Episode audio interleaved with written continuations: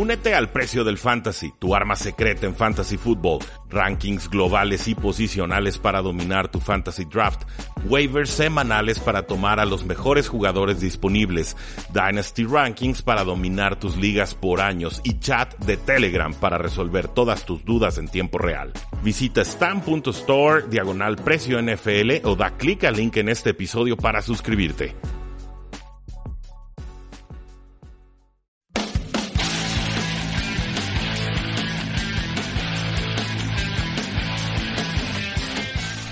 Damas y caballeros, bienvenidos a un programa más de Tres y Fuera, donde la NFL no termina y nosotros eh, tampoco. Mi nombre es Rudy Jacinto, bienvenidos al episodio 170. Por fin me di la tarea de ponerle numeración a todos los programas que vamos haciendo desde inicios de marzo hasta la fecha y vamos 170, increíble.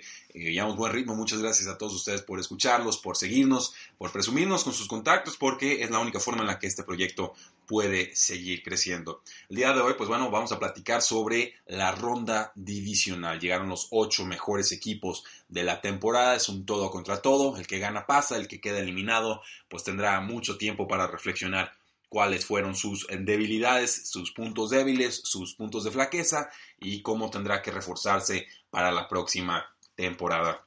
Si les parece bien, pues empecemos en orden cronológico. El primer partido será entre los eh, Indianapolis Colts y los Kansas City Chiefs. Indianapolis visita a Kansas en el juego de las 4.35 pm hora del este.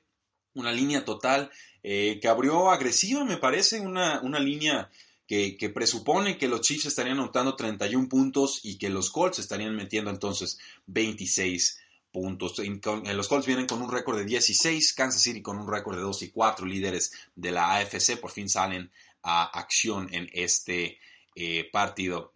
Eh, ciertamente un duelo ofensivo es lo que se espera. La línea total está en 57, según me está diciendo mi celular. Favorito Kansas por 5.5 puntos. Entonces, dependiendo de la casa de apuestas, verán 5 o 5 puntos eh, y medio. Este es el total más alto de toda la semana. Los equipos de Andy Reid promedian 32.4 puntos por partido. Lo más bajo que anotaron en esta temporada fue 26. Eh, es una cifra verdaderamente de, escándalo, una cifra récord. Andy Reid tiene récord de 21 y 4 después de semanas de descanso. Cuando le dan tiempo extra para planear, funciona mejor su equipo. Esto incluye un récord de 4 victorias y una derrota en Vice de semana de post-temporada. Ahora, el problema con los Colts en su defensiva, que si bien es competente y la vimos jugar bien contra los Houston Texans, me parece será que juegan por zona y que son esquemas muy básicos en muchos sentidos. Se juegan una especie de cover 2 con dos eh, safeties en las zonas profundas y los demás cubriéndose las espaldas defendiendo en zona. Eh, no veo a los Colts deteniendo a Patrick Mahomes defendiéndolo en zona. Tampoco los veo en estos momentos con el personal para cambiar a una defensa eh, hombre a hombre o defensa personal por lo cual eh, creo que Patrick Mahomes va a tener muchísimo éxito pasándole a esta ofensiva. Contra defensivas de zona, Patrick Mahomes promedió, bueno, tuvo 64.1% de pases completados, 1.337 yardas completadas, casi 8 yardas por intento de pase, 14 touchdowns por apenas 0 intercepciones, además de 18.2 acarreos por partido. Entonces, esto choca obviamente con la tendencia de los Colts que han limitado a 14 puntos por partido a sus últimos 8 oponentes. Pero el rival más difícil ofensivamente hablando al que se han enfrentado parece que eran los gigantes de Nueva York en números 3 en lo que se llama DVOA, que es una métrica eh, ajustada. Los Colts podrían perder al safety, al free safety Malik Hooker por lesión de pie. Por ahí también el safety Mike Mitchell ya tuvo una lesión de, pie y está en, en IR. Eh, Damian Williams debe ser titular para los Kansas City Chiefs. Creo que podrá jugar de forma adecuada y como su suplente será Spencer Ware. Entonces, si queremos usar a alguien en este fantasy football de playoffs, seguramente será a Damian Williams. Viene promediando 100 yardas y, touchdowns casi a granel. Creo que es la, pieza más importante en ese eh, backfield. Con las alas cerradas, creo que Travis Kelsey va a tener una tarde espectacular ambas ofensivas, ambas, ambas ofensivas tienen alas cerradas poderosas, pero sobre todo ambas defensivas han permitido mucha producción a las alas cerradas. Incluso Ryan Griffin de los Texans anotó un touchdown a los eh, Indianapolis Colts en un bombazo profundo de, de Sean Watson, o bueno, perdón, debió haber anotado una jugada, eh, le falla de Sean Watson el pase, pero la cobertura ya estaba eh, derrotada. en cuanto a receptores velocistas, pues bueno, creo que Tariq Hill ahí es el jugador indicado, parece que se está recuperando, que va a llegar sano a este duelo. Van a ponerle un doble marcaje seguramente. La amenaza de Hill es, un ataque vertical y es la opción de pase principal para Patrick Mahomes. Donde tengo dudas es ver si regresa Sammy Watkins de su lesión de pie, sería importantísimo para este duelo, le metería muchísima más presión a la defensiva si así resulta. En caso de no participar, pues el resto de los snaps se dividirán entre Kelvin Benjamin, DeMarcus Robinson, Chris Conley e incluso la ala cerrada número 2 de Demetrius Harris. En líneas generales, creo que Kansas City debe de anotar 30 o más puntos en este partido. Del otro lado del balón, pues Andrew Locke es de los pocos quarterbacks en, toda la NFL que le puede mantener el paso a Patrick Mahomes. Eh, va a haber mucho volumen de pases seguramente. Eh, los equipos que enfrentan a Kansas City promedian casi 40 intentos de pase por eh, partido. La ventaja de los Kansas City Chiefs es que juegan mucho más fuerte en casa que de visitantes. En casa permiten apenas 18 puntos, como visitantes habían permitido casi 34 y medio puntos. Pero, eh, insisto, Andrew Locke es un quarterback más veterano, más experimentado que Patrick Mahomes, de los pocos que pueden intentar emular la magia que ha presentado Mahomes en esta eh, temporada. Marlon Mack, corredor principal de los Colts, eh, debe de tener una buena tarde. La defensiva de los Kansas City Chiefs es muy fuerte presionando mariscales de campo, es, más fuerte en su línea frontal. Se va debilitando conforme vamos pasando a zonas más secundarias y terciarias de la eh, defensiva. Creo que también Nigel Himes va a estar atrapando muchos pases esta próxima eh, semana, sobre todo si los Colts están en desventaja en el marcador. No tuvo mucha participación contra Houston porque pues Colts se fue muy arriba eh, en el puntaje y pues obviamente mandamos más pases cuando estamos en desventaja que cuando tenemos una ventaja en el marcador. Entonces creo que sí va a estar más involucrado Nigel Himes en esta ocasión.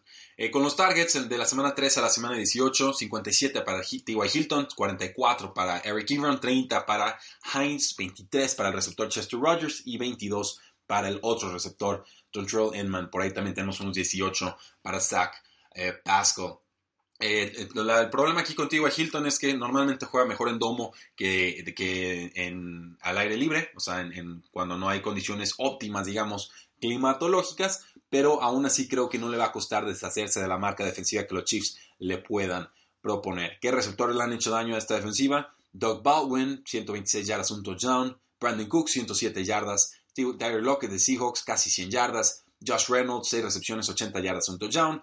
Jordi Nelson, dos veces, 78 yardas y 97 yardas. Mike Williams de los Chargers, 76 yardas, dos touchdowns. Eh, Robert Woods, 72 yardas, un touchdown. Terrell Williams, 71 yardas. Entonces, todo eso fue en los últimos seis partidos. Imagínense lo vulnerable que es esa secundaria de los Kansas City Chiefs. Eh, con Eric Ebron, pues debe ser la opción de pase principal, eh, además de, T.Y. Hilton. Eh, en serio, la defensiva de Kansas es mala defendiendo a las alas cerradas. Han permitido casi 80% de pases completados, 8.55 yardas por intento de pase, 7 touchdowns en ese mismo lapso de la semana 11 a la semana 17. Entonces, Eric Ebron debe tener una gran tarde, Travis Kelsey debe tener una gran tarde, Igual Hilton creo que tendrá una buena tarde, eh, eh, Hill creo que también tendrá una muy buena tarde. Creo que Hilton es de lo que más se parece a, mismo Drake Hill en, cuanto a estilo de juego. Y a grandes rasgos, el volado, pues ahí podría ser Dontrell Inman, que es el que juega en el slot y eh, pues ha, tenido a unos cuatro pases atrapados y un touchdown en tardes recientes. Gran juego, muy emocionante.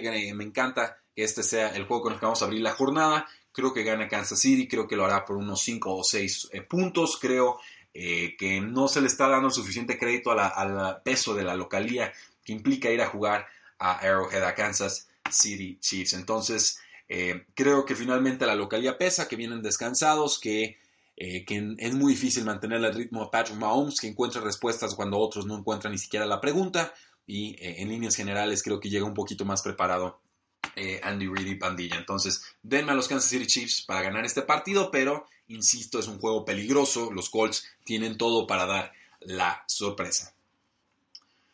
Con el juego de los Vaqueros de Dallas visitando a Los Ángeles Rams, la línea total está de 50. Los Ángeles Rams son favoritos por un touchdown. Todo apunta a que Todd Gurley regresa en todo su esplendor después de tener tres semanas de descanso, tener una molestia en la eh, rodilla.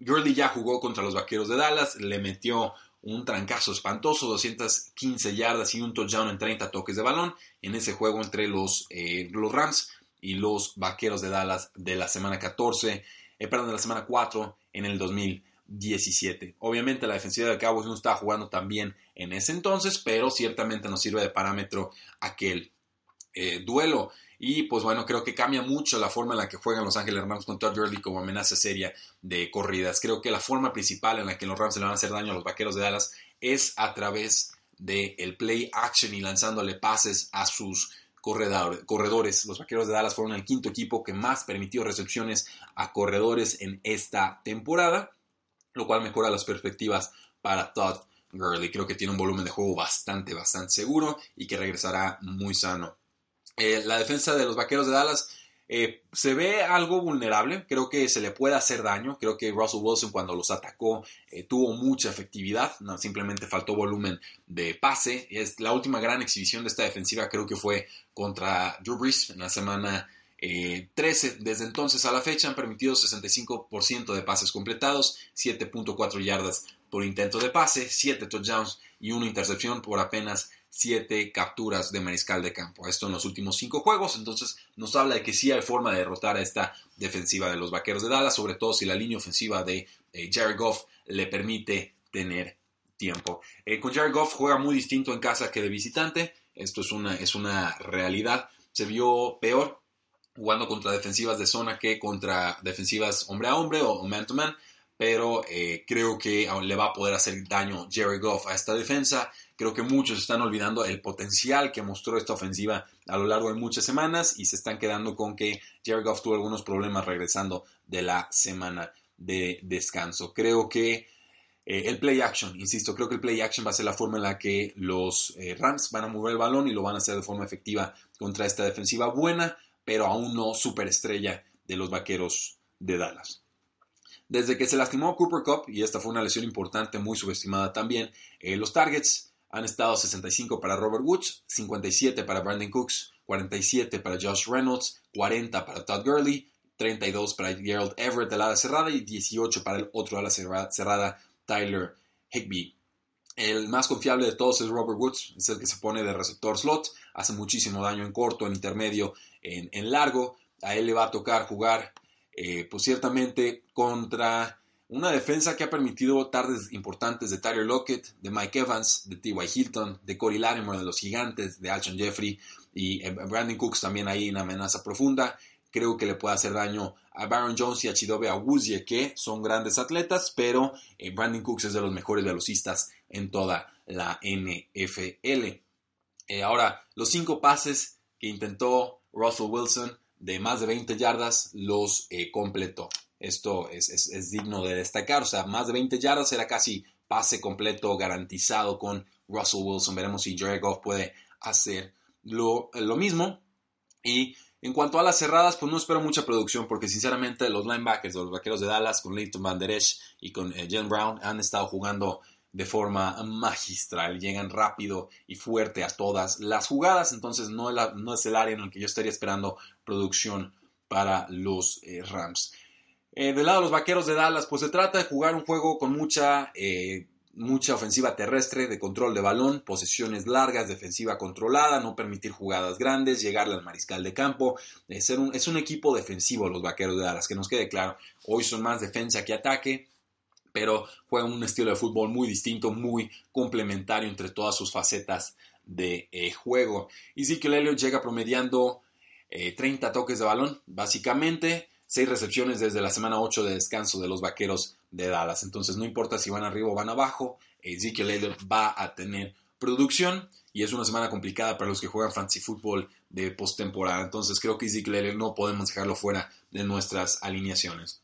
Con Dak Prescott, pues se trata de no pedirle mucho, sinceramente, de que el juego quede apretadito por ahí el tercer, cuarto, cuarto y que entonces Dak Prescott pueda vencer a los rivales, sobre todo con sus piernas. Prescott ha sufrido más contra defensiva de zona. La defensiva de Los Ángeles Rams juega 60% de sus defensas en esta formación de zona. Entonces creo que ahí el emparejamiento está, está peligroso para Dak Prescott. Creo que si estamos pensando que los Rams van a jugar con ventaja en este partido, obviamente la defensiva de los Rams se vuelve eh, conveniente para efectos de fantasy football.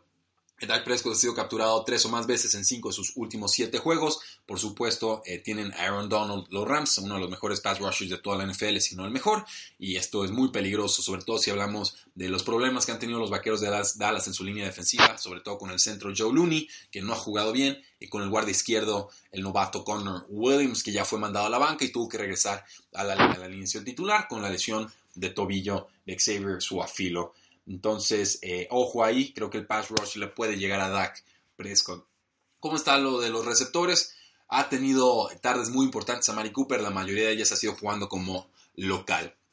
Hablamos de 7 recepciones, 110 yardas, un touchdown en 6 juegos como local versus 4.5 eh, recepciones, 43 yardas y 0 touchdowns en 4 juegos como visitantes. Aún así, viene promediando unos 8 targets cuando juega fuera del estadio de los Vaqueros de Dallas, por lo cual, pues el volumen de juego iba a estar y las oportunidades también, pero ciertamente hay que destacar que Mari Cooper no ha sido el mismo jugando en casa que de visitante. Eh, parece que juega el cornerback Akib Talib, que está sano, pero aún así les ha hecho daño receptores como Alshon Jeffrey, como Trent Sherfield, como Kendrick Bourne de San Francisco. Entonces eh, viene vulnerable esa secundaria de los Ángeles Rams, se les puede hacer daño. La pregunta es, ¿Dak Prescott tendrá la capacidad para encontrar sus receptores en profundidad? Sabemos que puede encontrarlos en corto y en intermedio. Yo tengo mis dudas sobre Dak Prescott como pasador en largo. Creo que no tiene un brazo muy fuerte y que no es tan preciso en esa faceta de su juego. Cole Beasley viene acarreando una lesión de tobillo. Blake Jarwin, el ala cerrada, también viene acarreando una lesión de tobillo. Ambos pues, están en seria duda para participar en este juego. Sus suplentes tendrían que ser Tavon Austin y Dalton eh, Schultz. Eh, también por ahí Noah Brown ha tenido récord en cuanto a sus snaps, pero hablamos de un 30 38% de snaps, 13 rutas, 4 targets en la semana pasada. Quizás también sea candidato para que le den mayor volumen de juego. En líneas generales, estoy esperando un juego más trabadito, un juego que se quede en los veintitantos para ambos bandos. Creo que también debe ganar a Los Ángeles Rams por unos 6 eh, puntos. Creo que un, eh, ¿qué les gusta? Un 27-21, un 30-23. Eh, creo que ese sería el, margen para los, los, Rams que deberían de encontrar sensaciones en este juego y que, insisto, hay formas de hacerle daño a la defensiva de los Vaqueros de Dallas a pesar de que se ha visto muy poderosa en esta semana. Entonces, denme los locales. Creo que la semana de descanso pesa. Creo que va a encontrar sensaciones Jerry Goff. Creo que ganan los Rams. En el juego de la 1.05 pm hora del este, los Chargers juegan contra los Patriotas de Nueva Inglaterra. Patriotas juega como local. Eh, la línea de apuestas se ha estado moviendo en estos momentos. Los Patriotas son favoritos por 4 puntos. La línea total está en 47.5. Los Patriotas vienen de una semana de descanso y los, eh, los Ángeles Rams, los Ángeles Chargers vienen de jugar su segundo juego consecutivo en la costa del este a la una de la tarde. Eh, este va a ser ese segundo juego. Esto es complicado para los equipos de la costa del oeste. Hay un mayor desgaste, no es el horario en el que el cuerpo se siente más cómodo. Entonces eh, es un horario tramposo para los Chargers. Eso beneficia un poco a los Patriotas. Es la línea total más baja desde que Tom Brady se enfrenta a los Ángeles Chargers. Esto obviamente responde a la gran defensiva que tienen los Chargers en esta temporada, que es altamente versátil. Eh, contra los, los, Ravens vimos que jugaban a siete jugadores en la zona profunda del campo, a siete cornerbacks y safeties. Contra los Patriots creo que jugarán con seis. Así fue como se enfrentaron a los Patriotas en, la semana, en su duelo de la temporada 2017. Creo que con seis cornerbacks es como tratarán de neutralizar la velocidad y los esquemas ofensivos de los Patriotas. ¿Cuál es el nombre de juego para Tom Brady? Deshacerse rápido del balón. Esto para ayudarle a su línea ofensiva, pero sobre todo para impedir que los defensive ends Melvin Ingram y Joey Bosa lleguen a capturarlo. Con Melvin Ingram pues hay una situación familiar, murió su, su, hija que nació prematuramente y con una situación cardíaca. Lo menciono porque, uno, para darle nuestro pésame, por supuesto, pero sobre todo eh, porque eh, creo que los equipos se pueden contagiar del momento anímico que representa dedicarle una victoria a un eh, fallecido. Creo que ese factor humano juega, creo que puede ser impactante e importante en este juego. Entonces solo ténganlo, ténganlo en mente por si viene extra motivación del lado defensivo y ofensivo de los Chargers. Ahora, eh, juegan, jugando como local son mucho mejores los Patriotas en esta temporada, promedian 32.9 puntos por partido versus 21.6 como visitantes. Creo que James White tiene un duelo muy favorable. Los Chargers son el cuarto equipo que más recepciones permite a los corredores, el segundo que más yardas permite a, corredores que atrapan pases en la temporada. Y entonces, eh, obviamente, ahí eh, el duelo es favorable para James White. El problema es que lo han ido desfasando de la ofensiva, que ahora está muy involucrado Rex Burkhead y que Sonny Mitchell es el que tiene más participación en primeras y segundas oportunidades. Entonces el Sonny Mitchell y luego James White y después Rex Burkhead creo que va a ser el orden eh, de importancia en esta ofensiva, a pesar de que Rex Burkhead ha venido empujando con fuerza. También ojo con el fullback James Devlin, que lo utilizan de forma muy versátil, sobre todo en zona roja, y eh, Cordero Patterson, que es el regresador de patadas del equipo, eh, uno de los mejores en toda la NFL, que también lo han estado usando como receptor y también ha aparecido como corredor de poder. Eh, Julian Edelman creo que tiene el duelo más favorable de todos los receptores de los Patriotas. Se enfrenta al cornerback Desmond King, que es muy bueno en equipos especiales, es bastante más vulnerable como cornerback slot. Eh, ha permitido 51 recepciones a slot targets en esta campaña. Con Tom Brady y Chris Hogan no han tenido química en todo el año, pero Brady buscó mucho a Hogan en este último duelo contra los Jets de Nueva York. Le mandaron 11 targets en esa paliza 38 a 3 contra los Jets, en el que los Patriotas trataban de recontrar sensaciones ofensivas y adaptarse a la vida sin Josh Gordon, que ya está suspendido el resto de la temporada. Eh, no es un duelo favorable para Chris Hogan, ciertamente. Son el cuarto equipo, los Chargers, que menos yardas aéreas permiten por juego a receptores. Hablamos de 132 yardas totales permitidas a los rivales. Pero hay volumen, hay targets. Creo que van a necesitar uno, dos o tres pases a Chris Hogan para ser esa amenaza profunda y abrir sobre todo los espacios en zonas cortas e intermedias. Si no, se va a compactar mucho la defensiva de los Chargers. Otro jugador que estuvo apareciendo a partir de la suspensión de Josh Gordon, pues fue el Dorset, un jugador que tuvo algunos targets en las semanas eh, recientes, corrió 13 y 17 rutas en las semanas 16 y 17. Eh, le ha ido bien a Tom Brady cuando le lanza pases a, Dorset, no pareciera, pero 32 de 42 pases completados, 290 yardas y 3 touchdowns. Es un jugador muy rápido de, que corrió las 40 yardas en 4.33 segundos, por lo cual puede ser esa tercera amenaza profunda en cuanto a receptores abiertos. Como decía, ojo con Cordero Patterson, también ha tenido Tom Brady un quarterback rating muy alto lanzándole a Cordero Patterson, 141.8, que es la, la, cantidad más alta entre todos los receptores y corredores y a las cerradas de los Patriotas.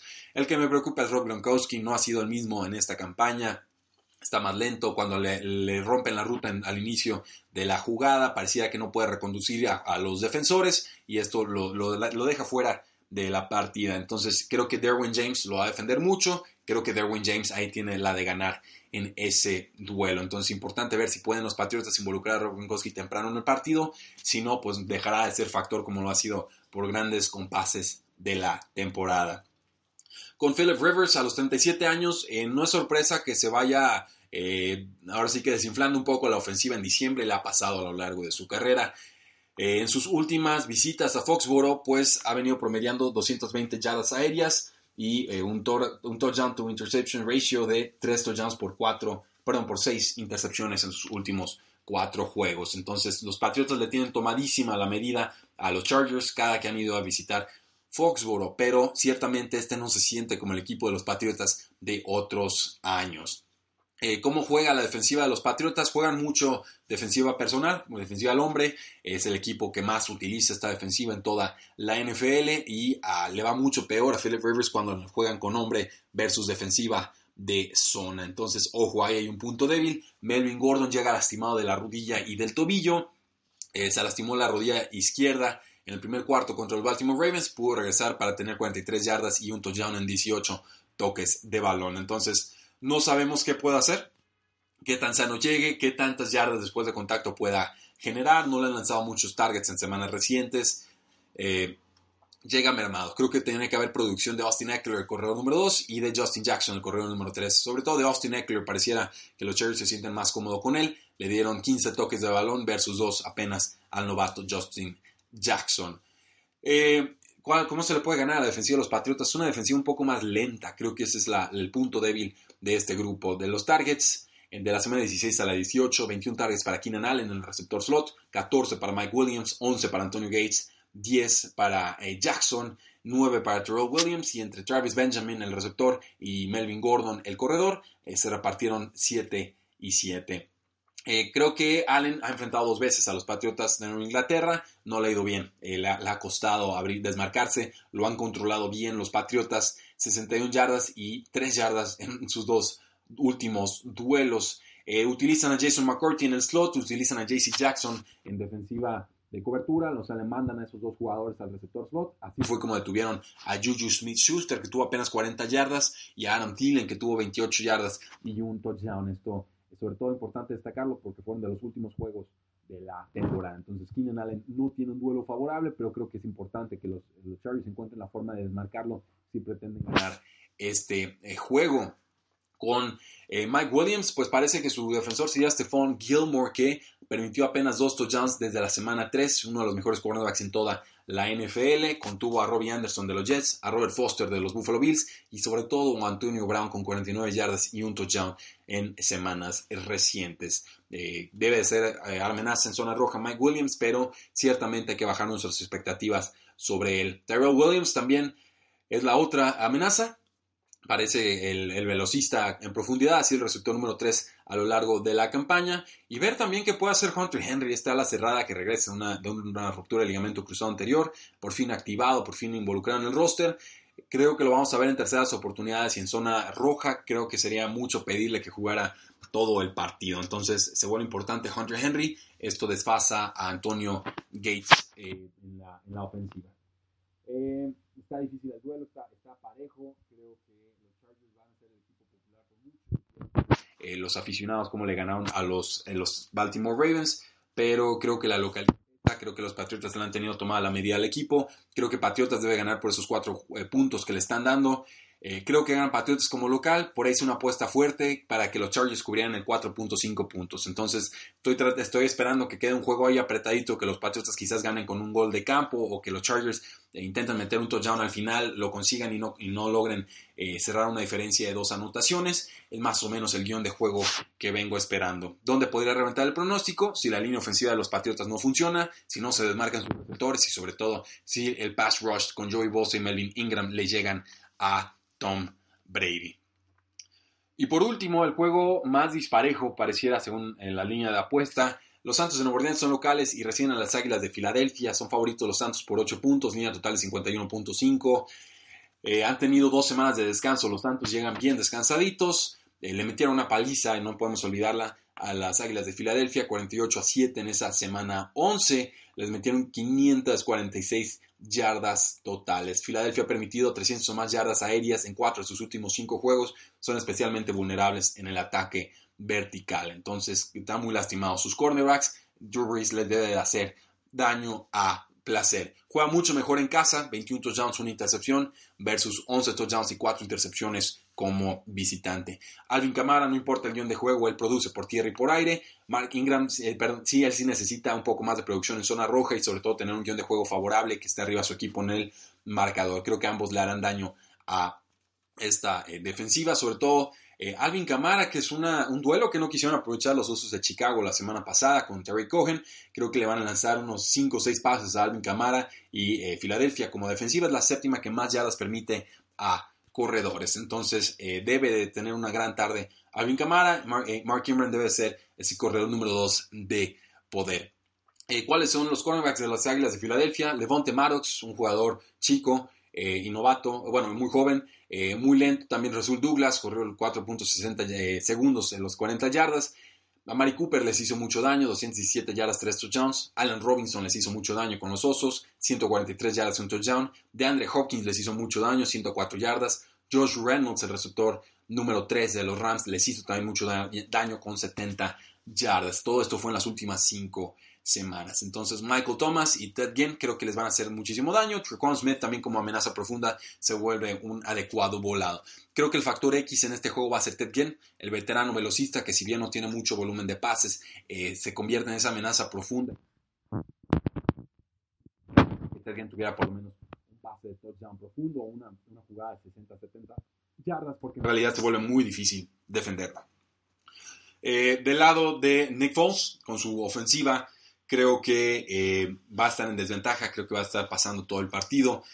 Eh, creo que se vuelve muy peligroso el pass rush de los Santos de Nueva Orleans con Cameron Jordan, uno de los mejores en toda la NFL, con Marcus Davenport, el novato, con Sheldon Rankins amenazando por el centro de la línea como no tackle, con David Onyemata. Eh, es una línea defensiva bien fuerte, bien complicada y sobre todo ha estado mejorando mucho la secundaria de los Santos de Nuevo Orleans. Han estado jugando más en cobertura hombre al hombre desde que consiguieron al cornerback Eli Apple. Entonces yo creo que las Águilas van a estar en, desventaja. Creo que mientras más rápido se pueda hacer el balón Nick Foles mejor. Creo que conforme se alarguen las jugadas, Nick Foles baja mucho sus prestaciones y su efectividad. Entonces, se trae un nombre del juego para los Santos de Nueva Orleans en defensiva. Se trata de romper o interrumpir las rutas de los receptores para que Nick Foles no pueda tener esa sincronicidad o ese timing con sus receptores, que tengan que pensar o tardarse uno o dos segundos más y que ahí le caiga la captura. No espero nada del juego terrestre de las Águilas de Filadelfia, no lo han tenido a lo largo de la campaña y no, no creo que se vaya a revivir en esta ocasión. Eh, Darren Sproles parece el más importante, sobre todo porque atrapa pases desde el backfield y si hablamos de un guion de juego negativo, pues esa es una forma de hacerle daño a las defensivas rivales. De la semana 15 a la semana 18, los targets han estado 34 con Zach Ertz, 27 eh, con Alshon Jeffrey, 22 con Golden Tate y 21 con Nelson Aguilar, además de 16 con Darren Sproles. Los Santos pues, han sabido defender a las alas cerradas. Creo que eh, cuando jugó Zach Ertz contra ellos en la primera ocasión tuvo apenas 15 yardas sin anotación. Entonces lo pueden defender con safety, lo pueden defender con linebackers. Eh, tiene mucho potencial Ertz porque tiene volumen de juego importante, pero el duelo, duelo, o el cruce no le es nada favorable y estamos advertidos del duelo anterior. Y además Nick Foles prefiere atacar con Alshon Jeffrey que con Zach. Eh, Ertz ha sido líder en targets o fue líder en targets en la semana 18 con 9 targets, 6 recepciones, 82 yardas y además con Nick Foles ha superado las 80 yardas o consiguió un touchdown en 7 de sus últimos 9 juegos. Entonces, ¿cuál es la amenaza principal? Alshon Jeffrey es esa amenaza. Eh, de la semana 12 a la semana 16, otros receptores que le han hecho algo de daño a los Santos de Nueva Orleans. Antonio Brown, 185 yardas, 2 touchdowns. Julio Jones, 147 yardas. Juju Smith-Schuster, 115 yardas. Eh, Calvin Ridley, 93 yardas, un touchdown. Mike Evans, 86 yardas. Amari Cooper, 76 yardas. Michael Gallup, de los Vaqueros de Dallas, 76 yardas. Esto han tenido buena producción a pesar de la buena cobertura tanto de la estrella Marshawn Lattimore como del cornerback número 2 Eli Apple. Ojo también con Golden Tate que empieza a involucrarse más en la ofensiva. Le lanzaron ese pase en cuarta oportunidad, lo cual refleja que le tiene mucha confianza el equipo y que piensan utilizarlo. El cornerback slot de los Saints, PJ Williams, ha permitido mucha producción de la semana 11 a la semana 17, 74% de pases completados, 8.7 yardas por intento de pase, de 8 touchdowns, 0 intercepciones. Ha decepcionado, creo que Golden Tate es esa eh, opción sorpresa para hacerle daño a los Santos de Nuevo Orleans. En líneas generales, no creo que el juego se resuelva por esos 8 puntos que le está dando Las Vegas, pero sí puedo ver una ventaja de 5 puntos para los Santos de Nueva Orleans eh, que las Águilas ahí empiecen a remontar puntos hacia el final, que se vuelva emocionante, pero una vez más me voy a ir con los locales. Creo que Santos es el mejor equipo en estos momentos. Yo no creo en las cábalas. Creo que sobrevivió de milagro las Águilas de Filadelfia la semana pasada. En verdad creo que Osos de Chicago era mejor equipo y que ellos solos se sabotearon en muchos sentidos de eh, ofensivos y defensivos. Entiendo que las Águilas debieron tener más intercepciones en ese juego, pero ciertamente Santos de Nueva Orleans es el gran favorito en estos momentos para ganar el Super Bowl y creo que eso debería quedar confirmado en los emparrillados. Entonces, denme a los Santos de Nueva Orleans, creo que van a hacer valer la localía. Y así, damas y de caballeros, llegamos al final de este programa 170 con nuestros pronósticos de la ronda divisional.